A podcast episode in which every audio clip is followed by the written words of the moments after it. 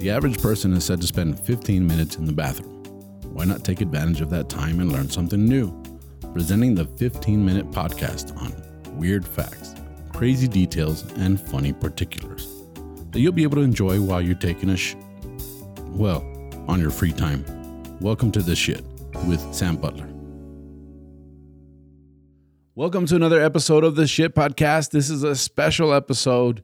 I'm by myself today, but I'm here. Uh, you know, we're taken back by what's happening in Ukraine, the Russian invasion. I thought this was a good opportunity to to do an episode on it, uh, just because it's something that's so fresh. It's on everybody's mind. Stuff is happening, and uh, I don't know about you, but I'm uh, beside myself on what's happening. I mean, it, it's something that you you would see movies and stuff, um, and, and, you would think that's the worst case scenario. Well, that's where we're at now. A lot of people think that it's just a, a beef between Russia and Ukraine right now, and I don't want to really get involved with with the details of why or where I stand on it because um, there's opposing views. Although I think the majority of the world is uh, standing with Ukraine. With that being said, what I want to talk about in this episode is all the shit um, facts, the weird facts. Um, and, they're not so weird this time around. They're more like interesting facts, uh, interesting developments that are happening. We see a lot of things happening, but we see a lot of unexpected heroism. And, a lot of the heroism is coming from people uh, that are civilians, people that, that, uh, are actually taking up arms. They're standing their ground. They're defending their country. They're defending their independence. And uh, we know uh, Russia invaded Ukraine um, February 24th. And this was something that had been building up for a while. And uh, we could see coming uh, for a few weeks or months uh, before it happened. But it happened. So now that it happened, there's a lot of uh, heroism that is unexpected. And I want to talk a little bit about that in, in this episode. Um, the first example that I have is a, a, video that went viral on a lady, a Ukrainian lady, that uh, stands up to an armed Russian uh, soldier. And she pretty much is asking him what he's doing in her country. And uh, uh he responds to her that uh, he's patrolling or taking guard. And she says, No, you're invading us you're here with weapons. Look what you're doing to my country. And uh, the guy responds that uh, he's not there to hurt her. And she says, on the contrary, you're destroying my country. And the interesting thing is that she says, why don't you put some sunflower seeds in your pocket so that when you die, at least some sunflowers will grow? Which is a was which was a pretty intense uh, insult that uh, this is not common. I've never heard that before. So it really, I think that's one of the reasons it went viral is because it was such a clever uh, way to say, I hope you die. And um, we see that this bravery and courage is coming from people that we'd normally expect to flee the country. Instead, they're standing their ground and they're holding their ground. And, and it's impressive because nobody expected Ukraine to, to be able to, to withstand an attack from such a powerful nation. And um, that leads me to my second uh, example of, of uh, incredible um, her- heroism. And uh, there's a video that went viral of a man that is actually picking up a landmine with his bare hands. And um, he's picking up this landmine and he's carrying it across the road into the forest to, uh, so it wouldn't detonate um, accidentally and killing people. And um, he's doing this with his bare hands and the whole time he's smoking a cigarette. So he's got both of his hands occupied and he's got a little cigarette lit and he's and he's carrying a landmine into the forest away from from general population which to me is is another example of someone who's willing to risk their life to do the right thing. And we can we can get we can take courage and and by his example and say uh, that this person is willing to risk their life for the wellness of others very very motivational. It also motivates us to be appreciative of the things that we do have. We don't have this conflict happening in our countries uh, unless uh, you know we we sometimes take our life for granted. So uh, to see these ordinary people stand up uh, is a motivation for us to appreciate the little things in our lives, appreciate our loved ones. Um, the third example is a, a, gentleman that wanted to stop a Russian convoy, and he did it uh, by standing in the middle of the road. Now, I think that this might not be the brightest idea to stand in the middle of the road and uh, try and stop a convoy. Nothing is to say that that convoy wouldn't run over him, but they didn't. They they had to to go around him. And you watch this video, and it's one of those videos that went viral. And this is this is being likened to the example of the the gentleman in Tiananmen Square in China in 1989 that stands in front of a tank and keeps the tank from advancing. So we see that people are risking their lives to to avoid um, the advance of this invasion in their country. Uh, the fourth example is uh, a young man named Vitali Skakun. Uh, he was a, a Marine that uh, wanted to blow up a bridge, and um, I guess his, I, I guess they had come to the consensus that the bridge needed to be destroyed, and he volunteered himself to go and plant the bombs, knowing that he probably wouldn't make it out in time. He still went ahead, and planted those bombs, And by planting those bombs, uh, one of the Facebook messages out there said um, some of his uh, uh, soldiers, uh, some of his his brothers in arms, posted about it that he uh, had sent them a message that he had to blow the bridge, and a few seconds later, the bridge was blown and he was uh, killed in the incident. He also received an award posthumously from President Zelensky for his bravery and his self sacrifice. So, this is such a big deal that people are willing to throw themselves in front of tanks. They're willing to throw themselves on on bridges uh, that are going to be destroyed uh, for for the good of their country, which is very impressive. Um, and uh, we know that um, he didn't make it. Another uh, one of the videos or, or memes uh, uh, that you see that went viral uh, during this last seven days is of the beauty queen Anastasia Lenna. Uh, it was said that that she gave up her crown, which she didn't have a crown at the time because it was she was a queen in 2015. But uh, you know, um, uh, all of the social media outlets are are really glorifying the fact that she ha- she was a queen and now she was seen in uh, tactical uh, clothing, uh, carrying a, a, weapon, and uh, it was speculated that she had rejoined the military. Apparently, uh, military service is part of the requirements in that country, so she rejoined the military to fight for her country. And this was something that was very motivational and inspirational to the people of Ukraine to see someone that really had the ability to escape uh, taking up arms. Later, it was discovered that she really didn't join the military, and the the pictures of her in tactical gear um, weren't even related to the war.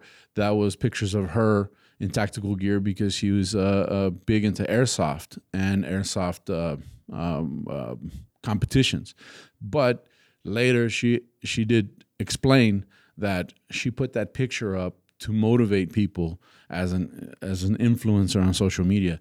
So although it's not as romantic as we're thinking it is on social media, we see that she's still doing her part um, behind the keyboard to motivate and inspire people to get involved. Um, whether that's heroism or not, that's up for debate. But uh, I think that um, she could very well have fled the country and she could very well have uh, stayed silent on the su- on the subject, and especially in countries where uh, freedom of speech isn't isn't um, such a big deal. I mean, um, you could find yourself in trouble after the fact, and so for that, I applaud her that she's at least trying to encourage and motivate people to stay and and defend their country. Um, the next example that I have is the ghost the Kiev Ghost. And um, there's a lot of rumors and speculation about this fighter pilot that's Ukrainian flying a MiG um, 29. Uh, the first days of the conflict, it was said that he uh, shot down six uh, Russian fighter planes, uh, this making him the first ace since World War II. Uh, you have to knock down like you have to shoot down five enemy aircraft to be considered an ace. Well, he shot down six, is is what they're saying. Some reports are saying that he's shot down up to fourteen at this point. Now, the issue is that uh, we don't know if this is true or not true.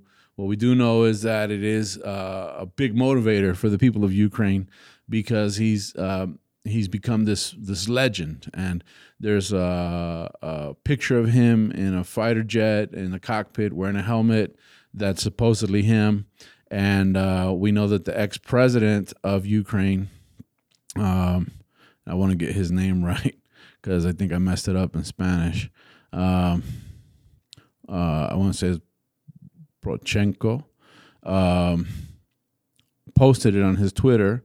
So uh, this was this was so that uh, people could see. Now, it's later been debunked. Uh, this is not a picture of uh, the ghost. Uh, this is a picture of a soldier tr- trying out a new helmet in training, and it was used as as a picture. There's also pictures of the supposed ghost, and you could tell that they've been kind of modified with Photoshop. Um, you can tell by the aircraft in the background being Canadian Air Force aircraft, not Ukrainian Air Force aircraft. And uh, it's said now that they've discovered that the actual face that they've given this character belongs to a doctor in Argentina. So that's a pretty fun fact there, I guess. Um, but does he exist or not exist? I mean, he would be like a real life Batman if he did exist. But it is an interesting story, and uh, it's pretty cool. It's pretty cool to think about. We don't know if that's the case or not. We do know that there's been some casualties uh, on the Russian side, and we do know that they've had a more difficult time than they anticipated in overtaking Ukraine because they really expected uh, Ukraine to just kind of give up, and Ukraine didn't give up. As a matter of fact, one of the arguments that that uh, uh, the Russian President uh, Putin was saying was that uh, Ukrainians really wanted to be Russian, but the government just didn't want to let it happen. Well, we're seeing by all of the resistance by civilians and people who are not involved in war um, how that's absolutely not true. They are not wanting to be uh, governed by the Russian government. Um, we're going to talk about uh, the 13. Um, and I think a lot of people saw memes on this. You saw uh, um, a lot of uh, uh computer screens and so on and so forth that uh, a lot of signs that said uh, warships go fuck yourself. Um, and that is due to the 13. They were on Snake Island in the Black Sea. some Russian boats show up and there's a radio transmission where they're urged to surrender, and the 13 say, "Warships, go fuck yourself." And um, it was thought that they had died uh, in the invasion of Snake Island, but later it was reported that they're actually alive and uh, they're prisoners of war. And so that's a uh, a, a, pretty interesting story. Um, they're supposed to be awarded the highest honors, um, medals, uh, Ukrainian medals for for their valor uh, posthumously, but uh, they're still alive. So uh, who knows if they'll still? I'm sure they'll still get their medals. Uh, an unexpected hero of this conflict is someone uh, that really I think it got all of us by surprise, and we're talking about Elon Musk.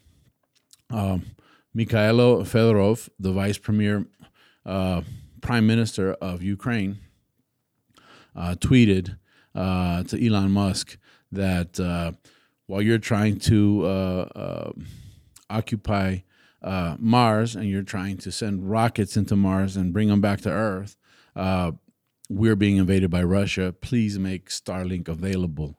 Now we know that in war, propaganda is a big thing, and one of the first things that, that that invaders would do is take out communications. So the fact that Elon Musk would make this available to Ukraine it makes him a hero in my book. This guy uh, has allowed Ukraine to utilize um, broadband internet connection through the Starlink system and uh, responded. Uh, Starlink is up and running in Ukraine, and more units are on their way. And apparently, a truckload of receivers uh, arrived in Ukraine, to which the Prime Minister of Ukraine thanked him um, for his help.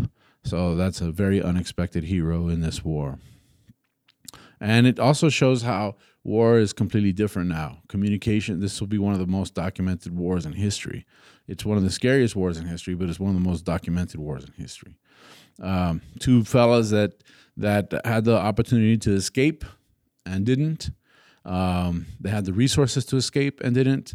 Is um, world champion boxer brothers Vladimir and Vitaly Klitschko.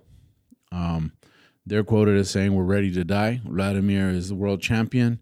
His brother is the mayor of Ukraine, also a former world champion. And um, they're willing to defend their homeland, even if this means dying. And they're urging the international community to also help out. So these guys are using their, their influence and their fame to, to create this awareness uh, of their situation. And for that, I think it's, it's pretty awesome. Uh, an unexpected hero I think, of this conflict so far is uh, the Russian people. Uh, there's actually protests going on in Russia. Now, we see that there's people protesting in the United States all the time, but it's not the same. It's not the same at all. We have uh, the First Amendment, freedom of speech, and we have a right to protest, and we have a right to assemble. That doesn't necessarily exist in Russia. As a matter of fact, uh, these peaceful pro- protests that are happening, and they're happening in cities all over Russia, uh, is pretty much people uh, showing up with cardboard signs that say uh, no to war, say no to war, let's not fight, no more war. And yet, uh, police right, are in riot gear, they're arresting them. There's over 6,500 people that have been arrested so far. And now you think about being arrested in Russia, it's not the same as being arrested in the United States. These guys uh, are famous for being exiled to Siberia. And so it, it shows that they're they are really brave in standing up to their own government on this conflict. And um, the last hero of this that I will cover on this podcast is, of course, President uh, Vladimir Zelensky. Now, Volodymyr is the same as Vladimir. Uh, it's just in Ukrainian, which is ironic because both presidents have the first name, the same first name. Uh, Vladimir Zelensky, Vladimir Zelensky, and Vladimir uh, Putin. But um, little bit about him. He's a, a, a comedic actor, um, which as a comedian, we're all like, yeah, because comedians take risks all the time. They speak out against injustices, they speak out against governments. And in some countries, like I mentioned previously, this is something that uh, could lead you to uh, long prison terms. It could lead you to to a lot of hardship in your life. And so, um, this this uh, president Zelensky actually came to power with a, an example of life imitating art. He was in a sitcom uh, that was uh, uh, the the setting in the sitcom was that he was a teacher that was unhappy with government corruption and decided to run for office. Well, life imitating art is that he actually uh, decided to run for office and won by a 73% vote. And so he becomes president. He gets criticized that he's a weak president. He does not know how politics should should operate. He's he's very new to this, but obviously in the last few days we've seen that this guy is a stand-up guy because he is entrenched with his people. He was offered an evac- uh, he was offered to be evacuated by the United States, and his response was, "I do not need an evacuation plan. I need anti-tank." Uh, ammunition. So he's he's dug in. He's he was quoted as saying, uh, "I know I might die, but I'm going to die with my soldiers," which is a good example of of what um, the chief, um, commander in chief of an army is. Uh, in a lot of countries, the president is the commander in chief, the supreme commander in chief. In this case, Zelensky is showing that he is the supreme commander in chief. He's also utilizing his uh, experience as an actor, as a comedian, as a performer to reach out to the international community. And he's very eloquent in his way of speaking. He's very good at, at communicating uh, via social media, and this is what makes him uh, very powerful uh, in in this type of a war because all of the propaganda, all of the stuff that's being said, he's able to uh, um, uh, contradict. He's able to show he's still alive. There was rumors that he had died, and uh, he's alive and well. But he's there. He's tired, but he's with his people, and for that, I think that he is uh, an excellent, excellent example of what a commander in chief should be. And of course, this is something that is tragic. and uh, we know that there's a lot of wars in other countries, and and people uh, are criticizing the international response to this war because they're saying we don't have the same response when it came to Syria and other countries. And I understand that, and I agree with that. I, I actually agree with the fact that th- this type of response should exist in all of the countries. We should respond this way to any kind of injustice in the world. However, this is particularly scary because Russia is a world power. They do have a huge uh, nuclear arsenal, and this could very quickly escalate, as we saw in World War II. It's very similar parallels to World War II. And as you know, those who uh, are not familiar with history are destined to repeat it. And uh, as somebody in their mid 40s uh, looking at this, and after everything I've learned uh, about World War II, this is particularly a scary situation because this could lead to a, third world war. And we know that a third world war is not uh, uh, optional, whether you want to be involved or not.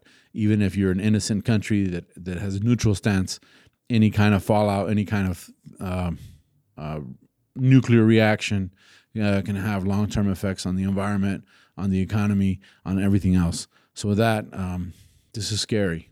And I wanted to just kind of highlight some of uh, these heroic acts in this episode of the Shit Podcast. I think all these people are the shit. And I want to thank you guys because you guys are the shit for listening to the podcast. So uh, thank you for joining me. Please, if you have uh, other videos, other examples, leave comments. You can leave them on my YouTube page, or you can go into my Facebook group, Los Cagadienses. Um, I read all the comments. I try and respond, even if it's just a like. Uh, sometimes uh, I'll comment back. But uh, thank you guys for joining me. Thank you for following the podcast. Thank you for listening to the last episodes. Um, we recorded in Santa Barbara. We didn't have the best equipment, but we still didn't want to leave you without an episode. So thank you for for responding. A lot of people liked it. So so thank you very much.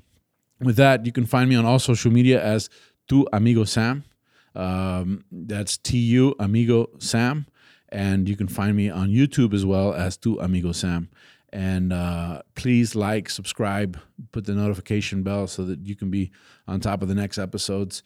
And uh, you can find me on all social on all platforms for podcast as um, Cagado podcast, which is the Spanish version of the same podcast.